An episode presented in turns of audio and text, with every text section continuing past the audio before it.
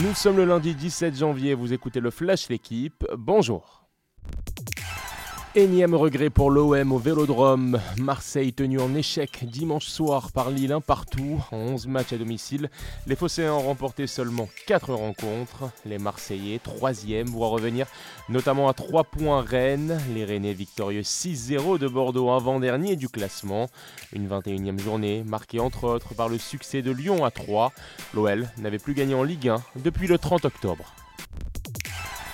Un mot de Coupe d'Afrique des Nations, l'Algérie, tenant du titre, frôle désormais avec l'élimination.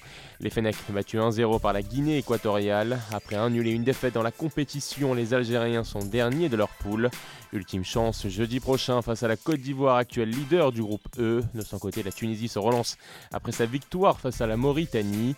Dans la même poule, Gambien premier et Malien deuxième se sont quittés sur un nul. Un adversaire qui vous veut du bien, l'équipe de France de handball devra se méfier lundi soir du Nantais Dragan Pech-Malbec. Le pivot de 26 ans affronte les Bleus avec la Serbie pour la dernière rencontre du tour préliminaire de l'Euro. Portrait à suivre en page 26 du journal. Le joueur né dans le Lot et d'un père français possède pourtant trois sélections avec la France. Mais une histoire de règlement, de deuxième chance et de potentiel a changé la destinée d'un Serbe épanoui.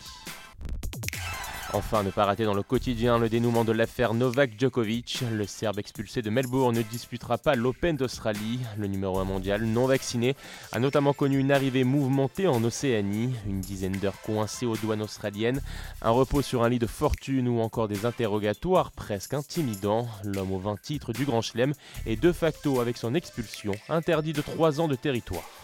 Merci d'avoir écouté le Flash l'équipe. Bonne journée.